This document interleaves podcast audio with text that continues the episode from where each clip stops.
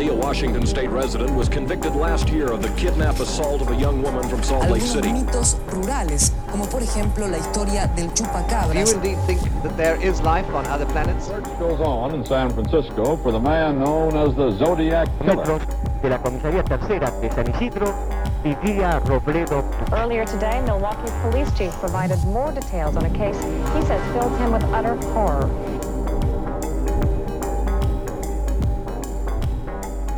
Hola, yo soy Lisandro Parodi Y yo soy Cherry Vecchio. y esto es La, Sexta Pata. ¿Ves que queda bien? Y no decimos podcast. ¿Cómo estás, Lisandro? Yo estoy bien. Same. Yo estoy como medio. Estoy como con. como cansada, barra relajada, barra que siento que me quiero pegar un tiro un poco. No hablemos de eso. No, no, no. Yo siento que lo poco relajado que puedo llegar a estar es como que es que me estoy olvidando de algo. Que hay algo que no estoy haciendo y que me, yo está presionando. que me estoy olvidando de sufrir. Same. Same. Bueno, hace un montón que no grabamos porque, porque si bien para la gente que nos está oyendo solo pasaron dos semanas, nosotros hace ¿cuánto? Como un un mes ya que... Y más o menos. eh, los últimos que grabamos los grabamos Como el 20, algo así. entre el, el 20 de diciembre. Sí, así que como un mes que no grabamos, así que estamos un poquito como ahí que hay que aceitar la ¿Qué, qué, rueda. Aceitar la rueda. Same. así que nada, hoy volvemos con un episodio de True Crime a De cargo True Crime. de True Crime a cargo de, de acá mi, mi compañero, mi, Tu mi cuatacho. mi cuatacho, eh, el Lisandro, que, que hoy nos va a deleitar con un, con un caso de True Crime, pero primero vamos a hacer un par de... de- vamos a charlar un Vamos poco. a charlar un poco. Primero, ¿querés que hablemos de las correcciones? Sí, primero vamos a hacer la, la fe de ratas. Porque también lo que pasa es eso. Como grabamos todos los capítulos que salieron juntos casi y los fuimos sacando espaciados, hubo algunos errores que nos señalaron que dijimos, bueno, el próximo capítulo que grabemos lo vamos a aclarar. Y se juntaron Hoy es el próximo capítulo que grabamos. Primero que nada quiero mandar un saludo, que, que, que me habían dicho mandar un saludo que sale en capítulo ese día y era como, no, ya está grabado, le voy a mandar un saludo la próxima vez. Eh, Hacemos lo que podemos. hacemos lo que podemos. Un saludo para Joa, que cumpleaños el 5 de enero, que es fiel oyente de la sexta pata de la el primera mismo hora. día del capítulo. El mismo día del capítulo. Es que me dijeron como sale, el capítulo sale ese día, mandale saludos ese día. Y fue como, no puedo. Ya está. Ya está, grabado, Pero lo haré. Así que feliz cumpleaños atrasado, Joa. Felicidades, Felicidades. Sextapaters. Sextapateros. Felicidades, No, sextapateras. basta de decir Ya es como que ahora it grew on me, tipo, creció en mí. A mí, me gust- a mí me empezó a gustar Sextapater. Como- Sextapater me parece horrible. Vos lo dijiste al principio. Yo no, mentira. No, no se puede. está la evidencia. No se puede, no se puede. Bueno, las correcciones, ahora sí. Sí. Lo primero de corrección es que el mal de la vaca loca y la fiebre aftosa no son lo mismo. Es como ese capítulo de Simpson donde pasaban esa lista de cosas que habían eh, dicho y que eran falsas, tipo, todos Eh. estos actores son gays. La segunda aclaración, sería más que corrección, es que una halfway house, esto es del capítulo de los crímenes de Navidad, es una casa de medio camino entre una institución totalizante, como puede ser una prisión, un manicomio, y la vida sin las instituciones, digamos. Que es más o menos lo que dijimos, pero nosotros lo, lo tiramos como al aire. Tipo, Claro, no, lo, sí, sí, no lo sabíamos realmente. Pero nada, eso. La otra corrección. La otra corrección es. La definición de bug o bag. Se ¿Esto de qué era? Ah, de John Titor. De John Titor. Se denomina sobre todo al error producido fuera del paradigma. Tiene una premisa que está fuera de la vista. No es un error dentro de todo lo que está dentro del código, sino que está relacionado más estrictamente a lo que sucede en el entorno. Uno de los ejemplos que nos daban era de, por ejemplo, si haces un puente de X material, pero lo haces con un cálculo que sirve para otro material.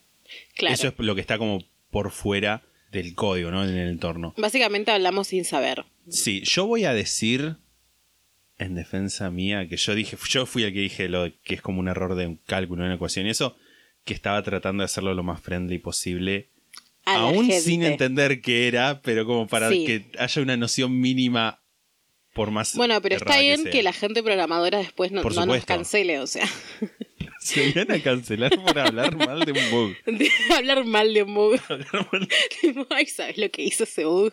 Ese bug es una puta. Eh, Same. mal, save. ¿Queda alguna aclaración para hacer? No. Aclaraciones no. Yo tengo que hacer también un saludo, un shout out. Shout out. Shout out. a torta.kawaii que nos escribió a Instagram 603 de la mañana. Ajá. Me dice, ¿qué pasó con Spotify? Y me muestra como un link en gris, porque tiene un acceso directo para escucharnos Ajá. en, el- en la pantalla. Y yo les contesté 605.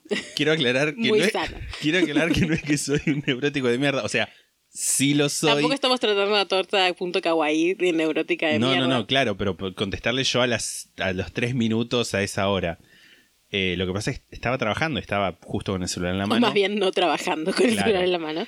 Y entré justo a Spotify y resulta que al final fue un problema de que no he cargado, pero está todo bien, no hay ningún problema en Spotify. Ay, qué Quiero bueno. aclararle a toda la audiencia.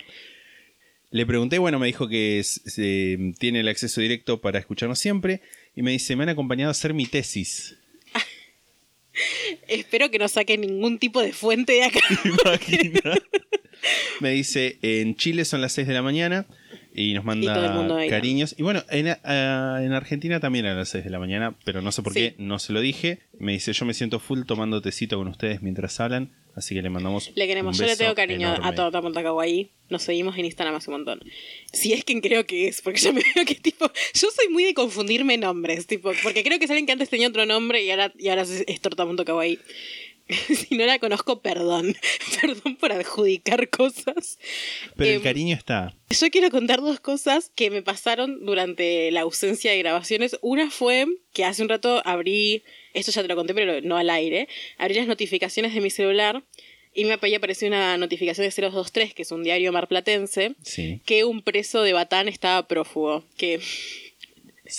Me encanta, me encanta que eso esté pasando ahora. En este momento hay un preso prófugo que creo que estaba preso por, por robo a mano armada o algo así. Así que les roban a mano, si les roban a mano armada en Mar del Plata, capaz es el preso prófugo de Batán. Qué mensaje inspirador. Inspirador.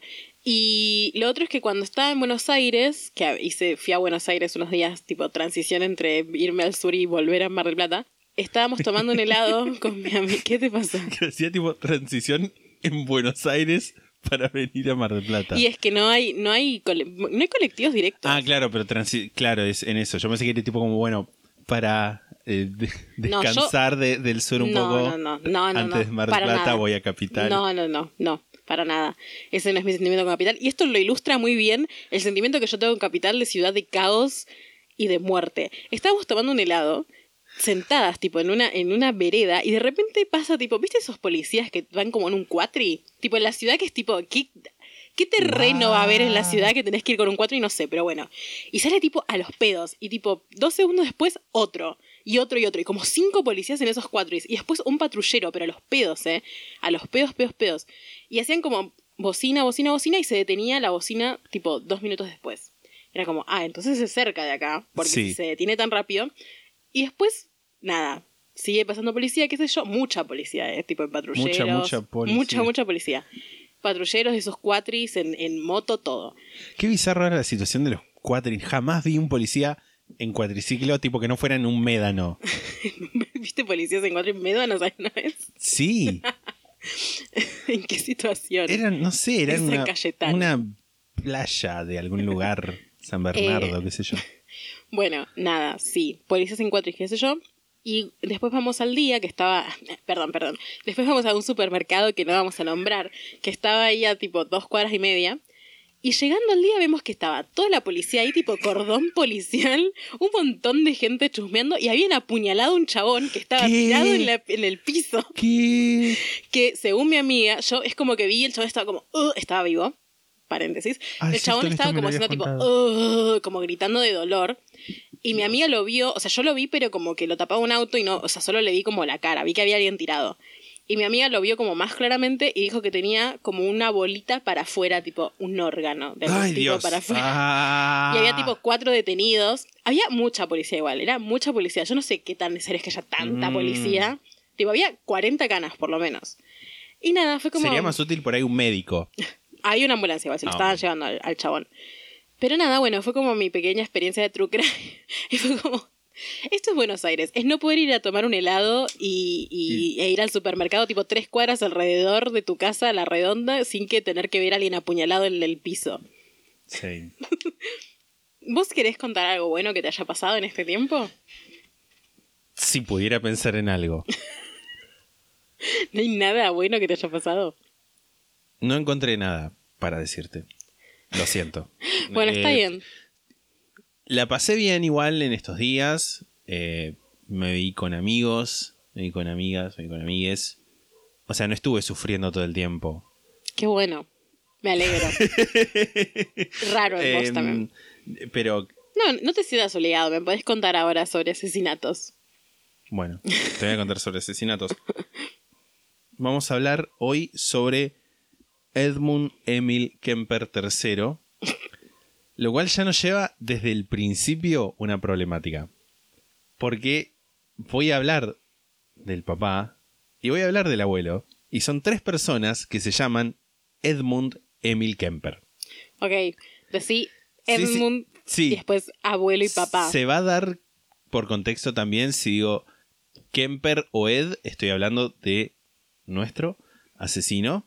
Y por ahí digo Kemper Jr. o Kemper Sr. para hablar del abuelo y del papá. Igual, por el contexto, por lo menos en la no, forma lo es que iba escribiendo. Kemper Jr. sería el papá. Claro, porque No, Kemper o Kemper, Kemper Jr. y Kemper III. Decí Kemper padre o Kemper abuelo. Ese es mi. Ese es mi Bueno, mi cuando vos hagas un capítulo con tres personas del mismo nombre, boludo. vos lo vas a decidir. Va a ser re confuso. Si no es eh, Kemper primero, Kemper segundo, Kemper tercero. Bueno, eso me gusta. Dios. Pero antes que nada, antes que empezar a hablar de, de Kemper, eh, como siempre, una advertencia de contenido, nuestra amistosa trigger warning. Vamos a hablar de asesinato, más específicamente femicidio, violaciones, necrofilia, algo de violencia con animales y en menor medida canibalismo. Ok. En The Last Podcast on the Left, cuando tiene un caso bastante fuerte, siempre dicen que se trata de un Gold Star Episode, un episodio de estrella dorada, que vendría a ser como el premio que te dan si logras escucharlo hasta el final. Ajá. Y como ya dijimos muchas veces, y esto en cualquier momento es una remera, acá estamos en el negocio del horrible. Y yo creo que, por lo menos hasta ahora, el caso de Kemper es el más turbio y más horrible de todos los que trabajamos. Vas a dar muchos detalles. No, Muy bien, gracias. no, no cuando no son necesarios. Ok. Por mm, ejemplo, si hay un detalle que es necesario, lo voy a decir. Está bien. Pero que no sea tipo que, ay, como bueno, la apuñalaron 740 veces y había sangre en todos lados y la encontraron con la herida abierta. Tipo, eso no es necesario. Hay, si hay cosas que son necesarias, Bueno, está bien, yo te voy a dejar decidir. o sea, más adelante vamos a ver qué es necesario y qué no es necesario. Está bien. Una, una de las fuentes, va, de hecho, la principal fuente que usé es un libro de Margaret Cheney, o Cheney, o, ¿no? de 1976, que se titula The Code Killer, un estudio, bla, bla, bla. Este, porque es spoiler el título. Es spoiler, así que no, lo, lo- lo diré al final de, de- de este caso. Además es un libro de 1976, es un libro que se escribió en la de muy poco tiempo después de, de toda esta de que se diera toda esta situación con, con Kemper, sí, que él eh, cometió asesinatos entre los entre el 72 y el 73. Ah, yo pensé que era más de antes. No, no. Bueno, de hecho el estudio donde salieron las categorías de las que hablamos en el capítulo general, eh, no sé si te acordás, asesinos Sí. organizados o desorganizados, es un estudio donde principalmente se estudió a Kemper. Obviamente se trabajaron otros casos, pero Kemper fue el principal. ¿Y por qué? Porque a Kemper le encantaba hablar sobre asesinatos, sobre sus asesinatos. Ajá. Tenemos una cantidad enorme de detalles de esto que no, no voy, voy a tratar de ahondar lo menos posible, pero se los debemos a la memoria de Kemper, que tenía una memoria muy buena y una fascinación morbosa por compartir los detalles de sus crímenes. Igual es- esto es algo que es relativamente común. Vamos a ver en otros casos asesinos que al momento de eh, atrapar, de que son atrapados o de que se entregan, empiezan a confesar y confesar y confesar. Que también a veces incluso se dice que es bueno como una otra forma de revivir los crímenes y Ajá. de alguna forma sacar placer de ahí. Sí, horrible. Vamos a ver también en este caso, como siempre lo venimos diciendo, que Ajá. pasa en, en muchos de estos casos, la incompetencia de la policía y la complicidad, si se quiere, de los vecinos de Kemper, que estaban más que dispuestos a ignorar cualquier tipo de evidencia que llevara a la conclusión de que había algo raro pasando. Ajá. Se ves el, el bello combo ¿Dónde era esto? de esto es en Santa Cruz, California. Y es un barrio de chetos. Era una ciudad mm, tirando a cheta. ok. Edmund. sí, sí, sí, lo era. Eh, Edmund Emil Kemper III, encima es un trabalenguas el Sí, nombre. Kemper, boludo. Nació el 18 de diciembre eh, de 1948 en Burbank, California, hijo de Edmund Emil Kemper III y de De Clarnell. segundo sería, ¿no? Eh, segundo, segundo. Sí, ves, ya me mareo. Y de Clarnell Kemper, que nada, el apellido de soltera era Stage, y me pareció bueno decirlo también, porque nada, su apellido. Kemper padre, Feminismo. sí. Aliado. ¿Te acordás de esa novela de Chris Morena que era aliados? Bueno, basta. Mostrame una teta. Eh, Kemper padre peleó en la Segunda Guerra Mundial y cuando volvió a Estados Unidos trabajó en lo que se describe como electrical businesses, que para mí, nada, electricista, asumo. Trabaja en una empresa eléctrica o algo así. Clarnell pensaba que el trabajo de su marido era poco digno e intrascendente. De hecho, Kemper padre había ido a la universidad como parte de un programa para veteranos de guerra, pero había abandonado por problemas con los profesores, a los que trataba muy mal. Él trataba mal a los Él trataba mal a los profesores porque era re sargento. Ok. Ok, O sea, ya un loquito. un loquito. Mal llevado como mínimo. Mm. Discutían mucho por dinero y por la falta de atención que Kemper padre le daba a su familia. Clarnell decía que su marido era severo con sus hijas y sobreprotector con Ed, y al mismo tiempo se quejaba de que no les pegaba, lo cual hacía que no le tuvieran respeto. Hashtag los 70. Los 50. Hashtag los 50. En 1957, cuando Ed tenía 9 años, su padre los abandonó, se fue, y Clarnell se llevó a los tres chicos a Elena, Montana, Montana. escribí Monatna en este guion bello. Y fue por ese mismo tiempo que empezó Clarnell a desarrollar su alcoholismo. Same. Same, sí. Sobre todo vos.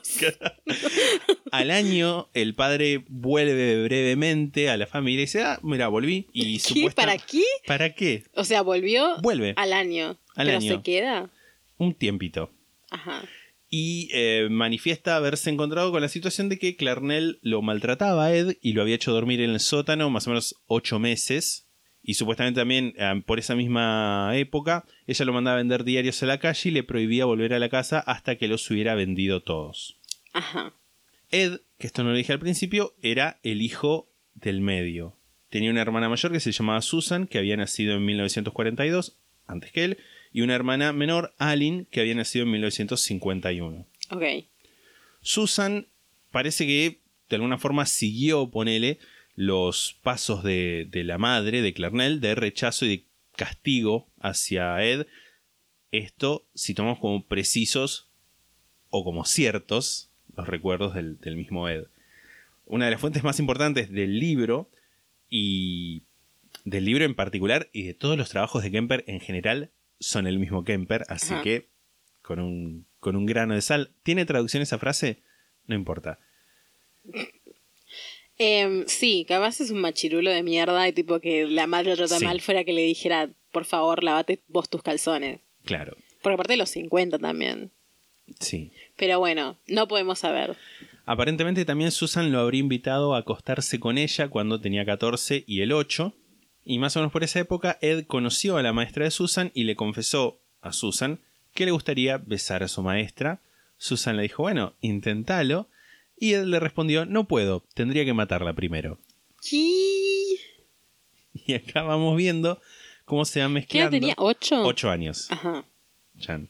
Eh, vamos viendo cómo se van mezclando en la fantasía de Kemper los impulsos sexuales y de violencia, que era algo de lo que habíamos hablado también en el capítulo de asesinos seriales, cómo en la fantasía se va mezclando estos, estas- estos temitas, ¿no?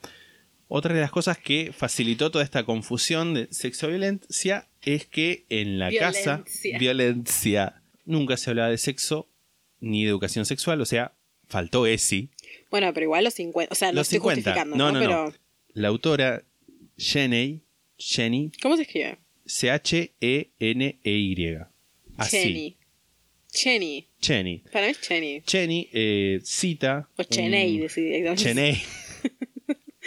Jenny cita a un psiquiatra que es el doctor David Abraham Hansen, que dice que para la mente de un niño el coito, la escena primitiva, es un crimen sangriento que, por ser secreto, él tiene prohibido ver. Me- medio rebuscado. Es igual. medio rebuscado. Sí. Pero bueno, eh, lo que da a entender Cheney es que al no haber tenido una charla, una aclaración o lo que fuera respecto del sexo y esas cuestiones, por ahí la mente de Kemper nunca dejó de interpretar al hashtag acto sexual como una pelea violenta entre un hombre y una mujer, binarismo a full, pero bueno, 1976, Patrañas igual, ¿eh? en la que el hombre, al estar en una postura dominante, está agrediendo a la mujer. Hay call bullshit igual, patrañas, porque yo creo que conozco mucha gente que nació en los 50 que no tuvo ESI ni charlas con sus padres sobre lo que era el sexo y no a No, nadie. obviamente. Pero bueno, Está bien, sí. Yo creo que son sumas de factores por ahí. Sí. Que por ahí no- dan en una sesión serial, por ahí no. Quizás no. Otras cosas, como por ejemplo a los 10 años, fueron a- de visita a Nueva York, todos muy contentos. Estaban en el mirador del Empire State Building. Kemper cruzó la baranda para tirarse. Kemper, el, el niño Kemper. Sí. Y lo terminó arrastrando una tía para que vuelva. Ya estaba puesto ese. No estaba puesto. Fue No, antes de que pusieran fue- como esa especie de cabina para que la gente Sí, no se tire. Exacto. También mató al gato de la familia, enterrándolo vivo en el jardín. ¡Ay, no! Cuando. Y lo siento, pero esto entra dentro de lo necesario. Pues foreshadowing, anticipación. Y cuando el gato ya había muerto, lo desenterró, le cortó la cabeza y la puso en un uso, ¿viste? Como el de la bella durmiente donde se pincha. Bueno, ahí clavó la cabeza del gato.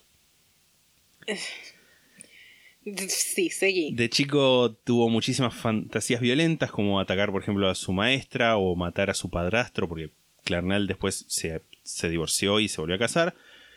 Pero no las llevaba a cabo porque tenía miedo a las represalias. La, la idea de que alguien pudiera ejercer algún tipo de violencia física contra él lo llenaba de miedo. Y por eso es que sus víctimas fueron mujeres mucho más chicas físicamente que él, que al momento de los crímenes medía 2 metros 6 y pesaba 113 kilos, o sea, una persona enorme. Igual, 2 metros 6 y 113 kilos siento que es re flaco. Es muy, era muy flaco, Sí, pero era grande, Claro. era alto. sí.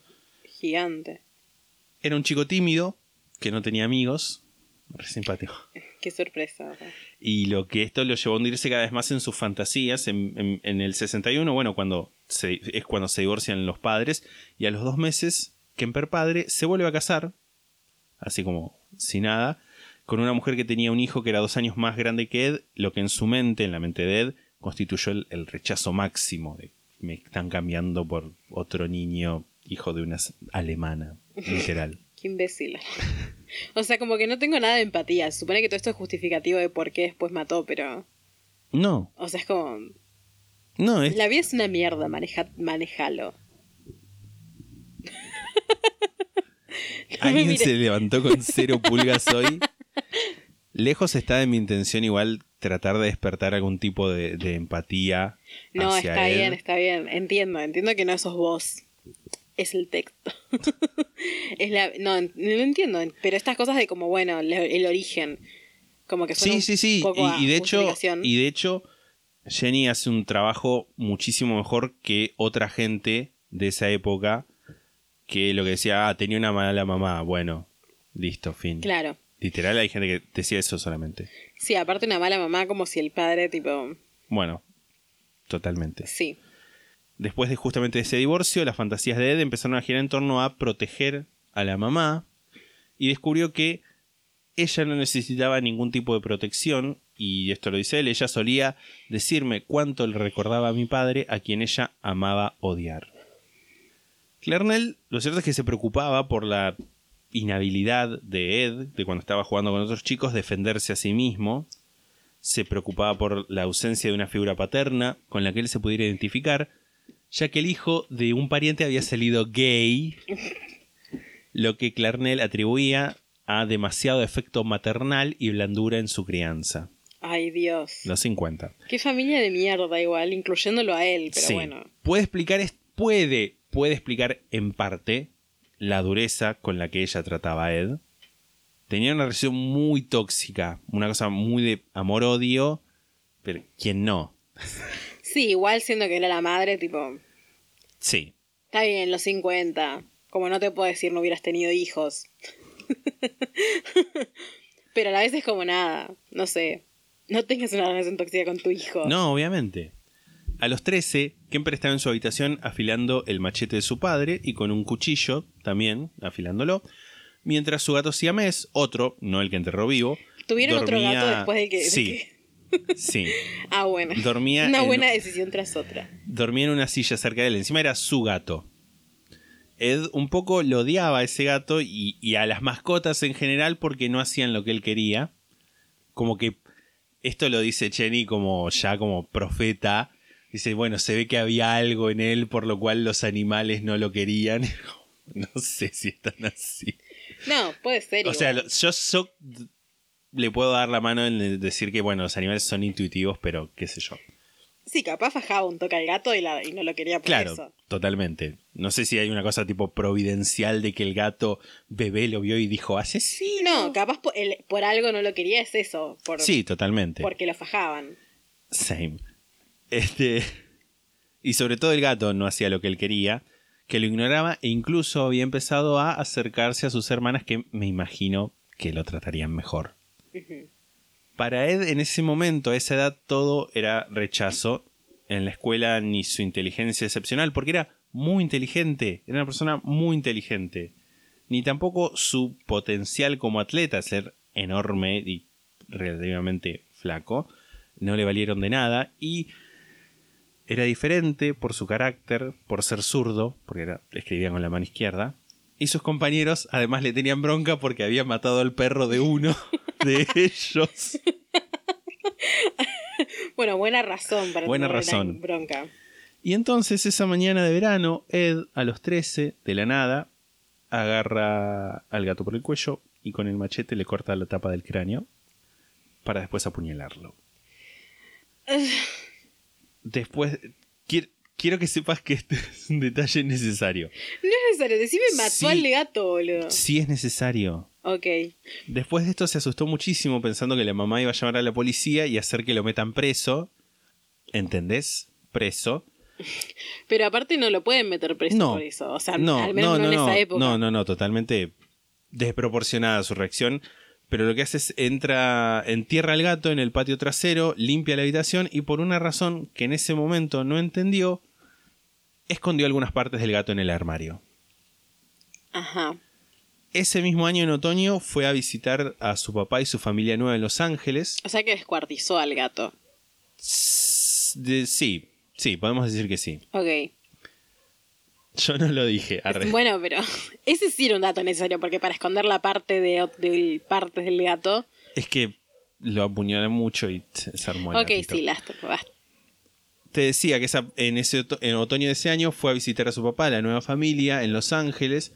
Pidió quedarse ahí, le permitieron quedarse por el periodo escolar de otoño, el term de otoño. Sí. Y su experiencia escolar ahí fue igual la que, eh, que la que había tenido en Montana. Ah, Una mierda. Sí.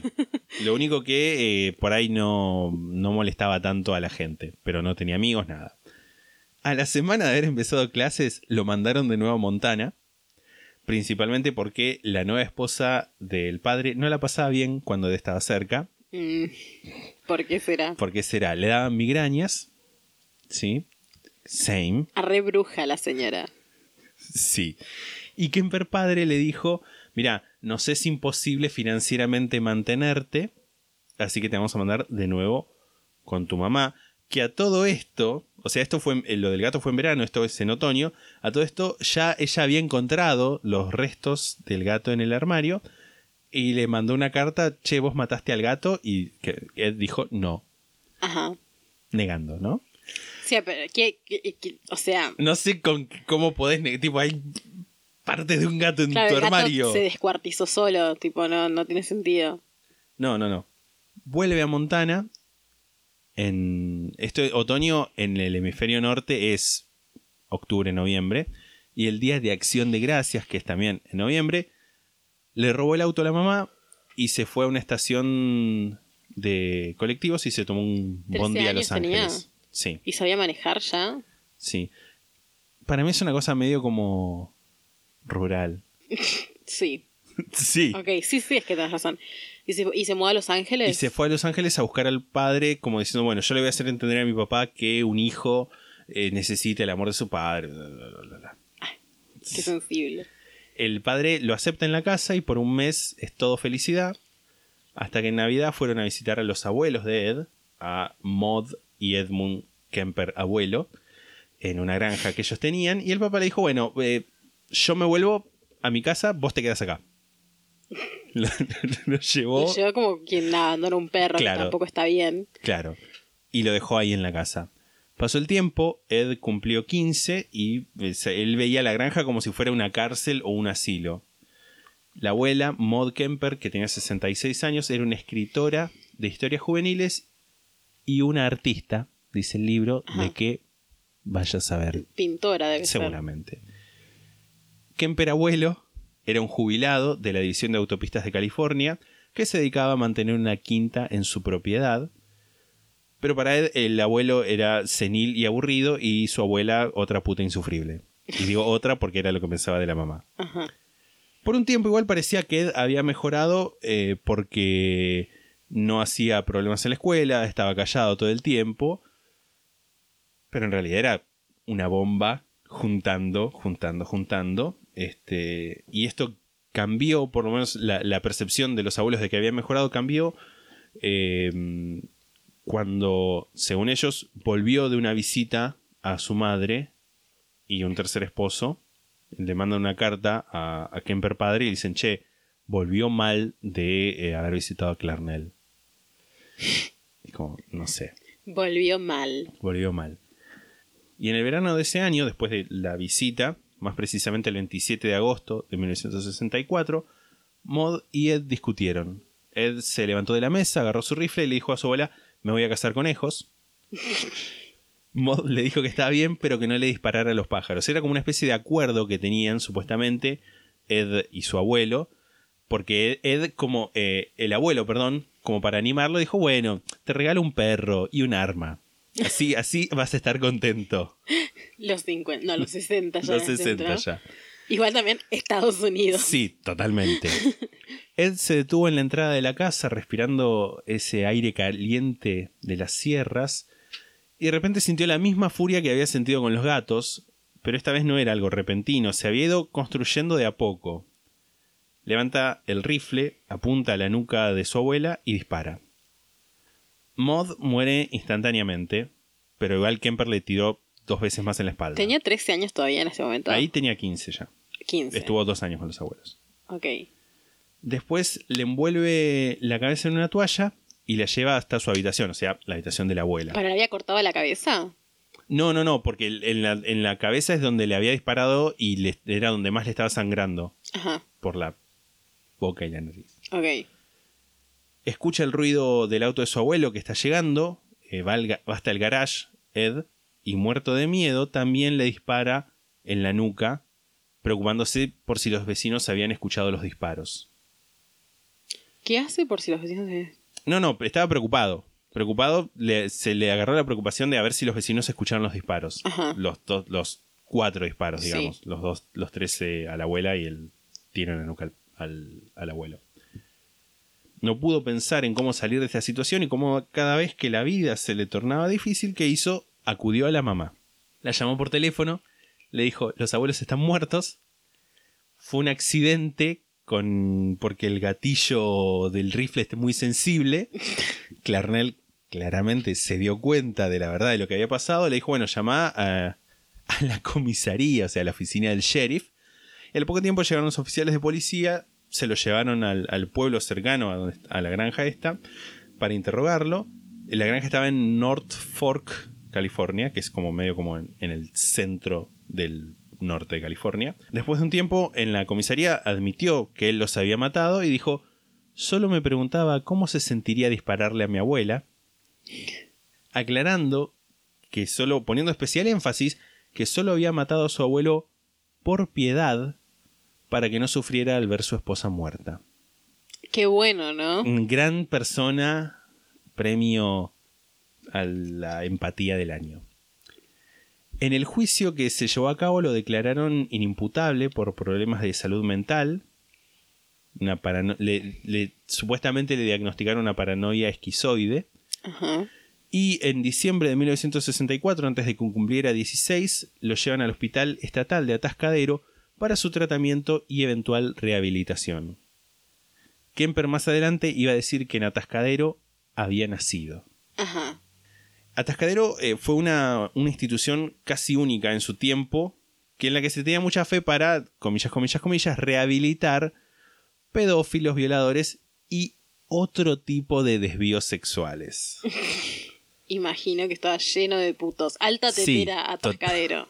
Te lo digo así nomás. Sí. Cuando Kemper ingresa, en el hospital solo se aceptaban la mitad de cada 100 hombres enviados para observación. De esos 50, 10 no se podían rehabilitar y los restantes 40 eran dados de alta porque no suponían ningún riesgo. Ahora bien, de esos 40, 10 estaban completamente rehabilitados. Otros 10 iban a tener alguna que otra dificultad, pero iban a poder manejarlas. Otros 10 iban a tener dificultades más graves, pero también se iban a arreglar para no meterse en problemas o por lo menos que no los atraparan. Y los 10 restantes iban a repetir sus crímenes. O sea, de 100 personas, nada más 10 estaban rehabilitadas. Ajá. Que igual para la época era un logro único Ajá. y mejor que nada, ¿no? Y tenía una seguridad, tipo, era medio cárcel igual. Era un híbrido entre cárcel y hospital. Ajá. donde había como más colaboración, por así decirlo, de los inmates, de los reclusos, digamos, porque no podían salir de ahí. Era como una especie de hospital con reglas de cárcel, por así decirlo. Uno de los primeros directores lo definía como algo más que un híbrido, sino como una tercera, un tercer tipo de institución que venía, no sé, a solucionar un montón de problemas.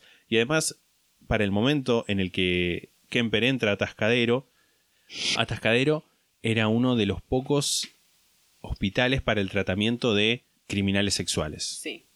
El peligro está en que no hay forma de predecir, obviamente, cuál 10 van a ser los reincidentes, cuáles 10 van a tener problemas. Y de cierto modo se estaba jugando un juego de azar con las vidas de las personas inocentes. Y esto es de lo que habla Jenny cuando critica el sistema de salud estadounidense. Dice que uno de los principales problemas también era la falta de seguimiento o el seguimiento inadecuado por parte de los oficiales de libertad condicional que estaban tapados de trabajo. El libro se extiende bastante en señalar las fallas del tratamiento de la salud mental en Estados Unidos y una de las críticas que leí antes de leer el libro en, en Goodreads era sobre eso justamente, sobre, bueno, habla mucho del sistema de salud mental en Estados Unidos y para mí, para entender lo que pasó con Gemper, es medio fundamental entender cuáles son esas fallas, porque de ahí nace, por así decirlo, como él mismo dijo. Durante toda su estadía le hicieron un montón de test de los cuales Kemper, como era tan inteligente, porque lo era, fue aprendiendo. Con el tiempo llega a ser como una especie de asistente de los doctores. Tipo ayudante de cátedra Claro. de la locura. Sí. Les tomaba test a otros pacientes y ahí empezó a conocer las respuestas. Empezó a saber qué decir, qué hacer, cómo comportarse para pasar por una persona sana. Ajá. Con el tiempo fue convenciendo a los médicos y al staff de que alguien tan atento, tan educado y tan bien predispuesto como él seguramente tenía que estar curado. Mientras tanto, Kemper se iba relacionando con los reclusos de Atascadero, escuchando hablar a violadores de sus experiencias, de lo que iban a hacer cuando salieran, y empezó él mismo a tener fantasías cada vez más violentas. Lo que iban a hacer cuando salían, tipo, violar más gente. Violar más gente, volver a violar. Ed, que para ese momento ya sabía lo inteligente que era porque le habían hecho un test de IQ, de coeficiente Sí. intelectual, y entonces empezaba a pensar mejor de sí mismo, decidió que él no iba a ser como esa gente que eran estúpidos y volvían a violar hasta que los atraparan otra vez. Cuando él volviera a la sociedad, iba a ser inteligente, o sea, no iba a dejar testigos. Dios. Nunca no violar, ¿no? No. Salió reformado en 1969. Este, este- esta parte es una parte que tradujo Cherry, porque yo necesitaba ese, coloquialismo que ella le podía aportar. Salió y además también es, es parte de- del, del- del estilo de escritura de Jenny, que a veces tiene como esa, esos- esa ironía, esa, esa Sí. Cosa graciosa. Salió reformado en 1969, reformado, ¿no? Entre comillas, a un mundo donde jugaba a estar de onda, donde podía ser excéntrico y las cosas raras o estrafalarias, donde tú eras cool, chabón, y relajado, chabón. O sea, si sabes por dónde moverte, chabón. ¿Dónde estuviste, boludo? ¿En el espacio con ese pelo largo y ese bigotito? Te pareces uno de esos astronautas, chabón, pero sos muy alto. Y no dejarían que un zurdo entre esas naves, ¿no, chabón? ¿Dónde estuviste? Lo seguro es que no pareces uno de esos insumisos. Insumisos, los que no querían, que se negaban a ir a la guerra, digamos, ¿no? Y él quedó espantado por los hippies. Same igual, ¿eh? Ahí tenemos algo en común. Ahí le empateé con Kemper, empate, Ahí logré empatizar con Kemper. espantado con los Ya hippies. está, yo estoy de acuerdo con él. Mate gente, mijo. No, es un chiste lo que acabo de No, no, no, por favor, sí, obviamente. Que odia a los hippies.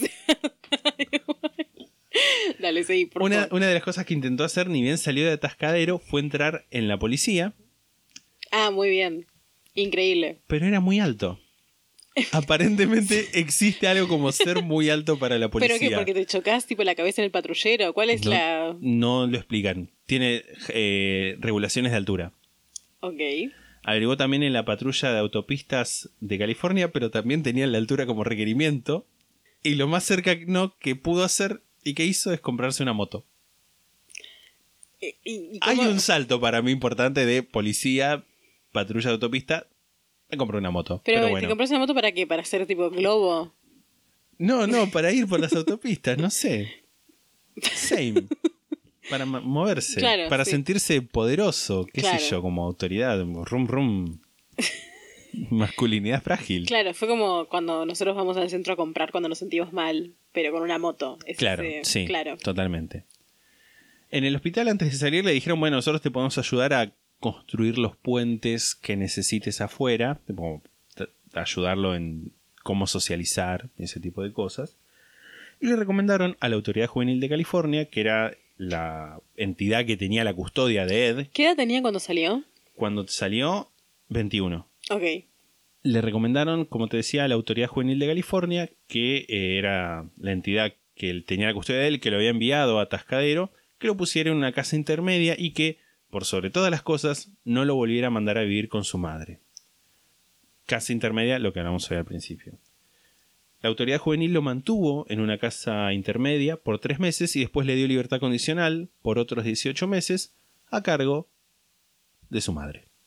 Ah, bueno, genial, increíble. Clarnell para este momento vivía en Santa Cruz, California, En el barrio de Chetos. en el barrio de Chetos, donde trabajaba como secretaria en el campus de la sede local de la Universidad de California. Bebía menos, Bien por ella. había hecho amigos y era muy competente en su trabajo. Ya estaba divorciada de su tercer marido, no tenía Ed, no tenía... Las hijas ya vi- vivían solas. Ella estaba bien. Yo Sí, creo sí. que esa mujer la estaba pasando bien. Sí, Santa Cruz para ese momento eh, había sido un condado, que es un municipio, por lo que me dice mi investigación. Bastante rural. mi investigación, Wikipedia. sí. Que estaba, era un, un condado bastante rural que estaba pasando por bastantes cambios. Una ciudad cercana que era Monterrey se había expandido mucho y las viviendas que había de verano en Santa Cruz se empezaron a transformar en residencias permanentes para las personas que trabajaban en el área de la bahía de Monterrey. Además, la, la apertura de esta sede de la Universidad de California llenó a Santa Cruz de estudiantes, de profesores y visitantes, y por lo que pude leer también empezó a haber mucho hippie, mucho druida que cultivaba marihuana donde pudiera, Bello. mucho culto satánico fabricando LSD. Amo LSD. LSD eh, ácido, haciendo, haciendo ácido. Cocinando ácido. Cocinando ácido. Hermoso igual, me encanta. Se- Sí. se- se- lo que se dice un pueblo próspero. Sí, totalmente. Y ese fue el panorama con el que se encontró Kemper cuando fue a vivir con su mamá en, ese, en un dúplex en los suburbios, en los barrios este, Chetos. chetos. Los vecinos pronto empezaron a escuchar las peleas de Ed con su madre, peleas que, según Kemper, siempre según Kemper, empezaban por cosas tan mínimas como si tenía que ir a hacerse una limpieza bucal o no. Ajá, Y ya gritos tirando muebles. ajá. Agobiado por las constantes peleas, dice él de nuevo, Ed empieza a frecuentar el jury room, o sea, la traducción literal sala de jurados, pero no era una sala de jurados, sino que era un bar que quedaba enfrente a la corte del condado y que era frecuentado por policías y asistentes del sheriff cuando estaban fuera de servicio. Ahí empezó a hablar con ellos. Room era el nombre del bar. Sí, Qué culiados, boludo. Perdón, me salió un cordobesismo. Same. Y ahí a- a- hablaba con ellos, cada tanto los escuchaba hablar sobre algún caso actual en el que estaban trabajando. A los policías les cayó bien porque se podía ver a simple vista qué tipo bueno y decente que era. Y en el jury room lo llamaban Big Ed, o Gran Ed o Ed Grande, no sé cómo sería la traducción. Sí. Digo, porque era alto. Porque era alto, porque Sí. era alto. Empezó a trabajar eh, por ese momento en la edición de autopistas, lo que per- permitió dejar la casa. Pero no había un requerimiento de altura en la división de autopistas. No, en la patrulla. Ajá, Él empezó, él- él empezó a trabajar en la parte de mantenimiento. claro. Lo que le permite eh, dejar la casa de, de su madre. Para el momento en el que ya había conseguido ese trabajo, habían pasado los 18 meses de libertad condicional. Y se mudó a Alameda, que está por ahí, cerca, donde compartió un departamento con un amigo. Me encanta igual el hecho de este chabón mata a los abuelos, sale de la cárcel, ya sé que no es una cárcel lo que Sí, sea, sí. pero tipo lo sueltan básicamente. Sí.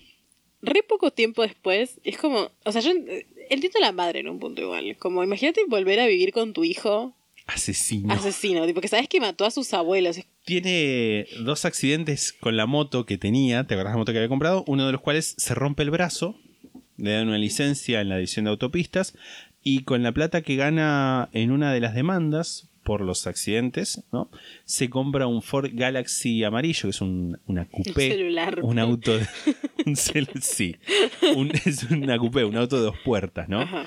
empezó a comprar cuchillos y también armas y empezó a manejar. Manejaba, manejaba mucho. Recorría toda el área de la bahía, cada tanto levantando a autoestopistas, Amo la palabra autoestopista. eh, chicas y, y elegantes. Chicas, más específicamente en el sentido de tamaño que de edad, aunque igual eran personas jóvenes, pero él también era joven, él tenía 21, así que eran Claro. todos jóvenes. Iba aprendiendo todo el tiempo, iba observando, iba perfeccionando su técnica. Eh, había chicas haciendo dedo por todas partes, tentándolo, buscándolo, tratando de llevarlo, tratando de llevarlo por el camino del mal, ¿no? Tipo, toda la justificación que se dan siempre, Claro, de, sí, me sí. están provocando. Y un plan se iba formando en su mente, pero a diferencia de los violadores, él no iba a volver atascadero. Lo primero que hizo Kemper fue prepararse.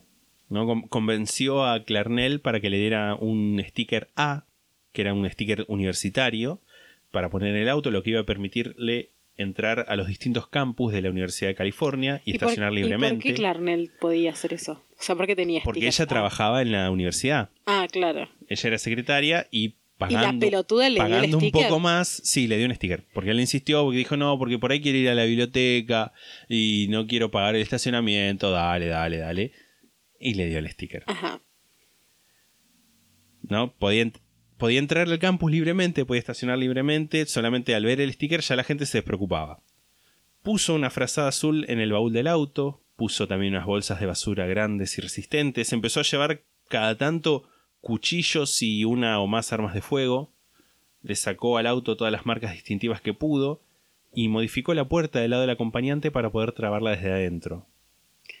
Ajá. Todo el tiempo practicaba qué decir, dónde parar, qué chica subir al auto y en qué clima era conveniente hacerlo. Y todo esto lo puso a prueba en mayo de 1972, que es cuando vamos a volver a retomar el domingo que viene en Kemper, parte 2. Bueno, esto es horrible para mí porque ahora quiero leer, quiero saber qué más pasa y voy a tener que esperar a grabar la parte 2. Pero es nuestro primer caso con dos partes Sí, y esto está bueno para también decirles que va a haber más casos de dos partes o de más, incluso capaz alguno que otro sí, sí, sí, sí. eh, a- eh, a- amerita más. ¿Querés decir algo más al respecto de algo antes de, de de, que de algo en general. antes de que de la vida? de la vida. Que nada, me, me re gustó, eh, lo voy a decir de nuevo, lo de Torta Kawaii. Es Te llenó el alma. que me llenó el alma que, que- que mientras hace su tesis Mm. nos escuche a nosotros. Parte de alguien que hace una tesis, ¿no? Claro, impensable tipo- para nosotros. ¿Qué es eso?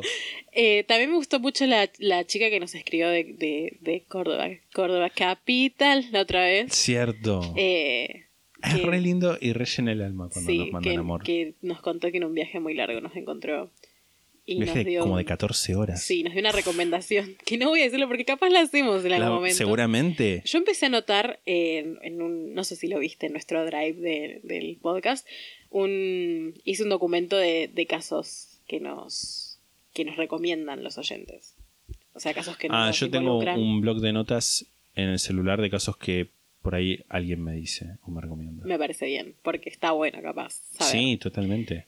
Hay algunos casos, igual ponerle de los que nos recomendaron, que ya estaban en la lista. Claro, sí. Bueno, nada, el domingo que viene, o sea, lo bueno de esto es que no van a tener, No que, van a tener que esperar. El domingo que viene hay episodio Y no, no, no va a haber que esperar. Nada, ¿cuánto pasó de mi ulti- del último capítulo que hice yo? Como dos meses. No, no, no fue tanto tiempo, pero hubo muchos capítulos en el medio. Sí. Porque hubo bonus track, especial de Navidad. Bueno, el especial de Navidad cuenta como que también es un capítulo tuyo porque Sí, sí, sí, obviamente. se viene otro especial pronto. ¿De qué será? Eso sí lo podemos decir, ¿no? Sí. Sí, sí. No decimos de qué es. No decimos de qué es ni pero cuándo será. es pronto. Es pronto. Uh, uh, Muy uh. pronto. Muy pronto en la sexta pata. bueno, ¿qué, qué más? Nada. Nada más. Solamente decir que eh, nos pueden seguir en nuestras redes sociales, en Twitter como La Sexta Pata, en Instagram como La Sexta Pata Podcast. En Facebook como facebook.com barra la sexta pata o buscan la sexta pata podcast en el buscador de Facebook, vamos a aparecer. Nos pueden mandar... eh, seguimos recolectando historias de oyentes, Sí. que eso también viene pronto. Viene pronto, pronto. el primer historias de oyentes, pero vamos a hacer más. Así que sí, nos pueden sigan mandar... mandándonos. eh, historias paranormales o de crímenes que, que hayan tenido cerca y que sepan la historia y que sea contada por ustedes, no nos manden un artículo. A la sextapata.gmail.com También si nos quieren mandar dinero, si nos quieren mandar, no sé, cariños. Cariños. Cariño nos pueden mandar por Instagram, igual. Sí. Que sea algo más tipo, no claro, sé. eh, el mail es como más de un adjunto de Ah, PDF, las escrituras de una casa, no sé, algo así. las escrituras. o si quieren contactarnos por cuestiones publicitarias, como siempre decimos, estamos Ah, más que mal, dispuestos a vender nues- hasta nuestro último gramo de dignidad Sí, para hacerle publicidad a Monsanto. sí. No creo que Monsanto quiera hacer publicidad Monsanto con no va a nosotros. hacer publicidad con nosotros. Pero bueno, si, nos tipo- viene el tipo de etiqueta negra, No, no, no. Para, tenemos que tener un límite. Para mí, po- eh, yo creo que este podcast está bueno para publicitar cosas como, no sé, cuchillo, armas de fuego, sistemas de alarmas, sistemas de sistemas alarmas. de alarmas, todo lo que es seguridad. Seguros de vida. ¿Qué más? Yo escucho un podcast que todo el tiempo, igual siempre, creo que muchos podcasts hablan de, de estos colchones, de Cas- Casper Mattress. Ah, no, de Casper Matres, no sé. el- en, en el de Wood Mythical, en Red and Link, el de, hacen de. ¿Cómo es esta tienda de colchones que tiene una teoría conspirativa? ¿Sabes esa, esa cosa? Ah, sí, la de que, que habló Coso. ¿Quién? Jane Dawson, creo. Sí. Sí. Que hay como mil por. No me acuerdo cómo Sí, se llama. igual la tienda. yo, yo escuché una, una respuesta lógica a eso. No, sí, seguro tiene una respuesta lógica. Igual me parece re bizarro que tengan tanto. Porque es una empresa que compró un montón de otras empresas y al comprar las empresas tenían los locales. Entonces, por ahí, eh, donde, por ejemplo, viste, no sé, un lugar donde hay un McDonald's y enfrente un Burger King Sí, y compra McDonald's todo y bueno, el Burger King lo transforma en un McDonald's y Claro. por eso quedan uno enfrente del otro. sí, igual es Pero ridículo. es rarísimo.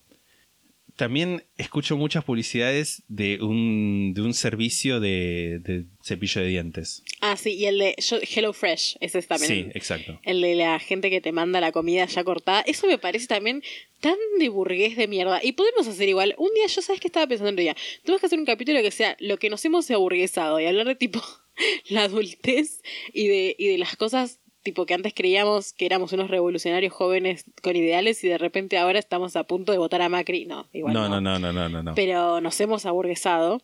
Yo digo a los hippies, Pagar net, pagar, bueno, Netflix, Spotify. pagar cosas que a veces no usas. Tener tarjeta, ya eso me parece un montón. Bueno, igual esto es como que nos estamos yendo por las Sí. ramas. Siempre vamos por las ramas. Eh, bueno, nada, eso. La sextapata.gmail.com para que nos manden sus historias o para que nos, nos den todo su dinero. Y... ¿Algo más? ¿Queda? Nada más. Bueno, nos escuchamos El la próximo que domingo. viene. Sí, próximo domingo. Chau. Chao.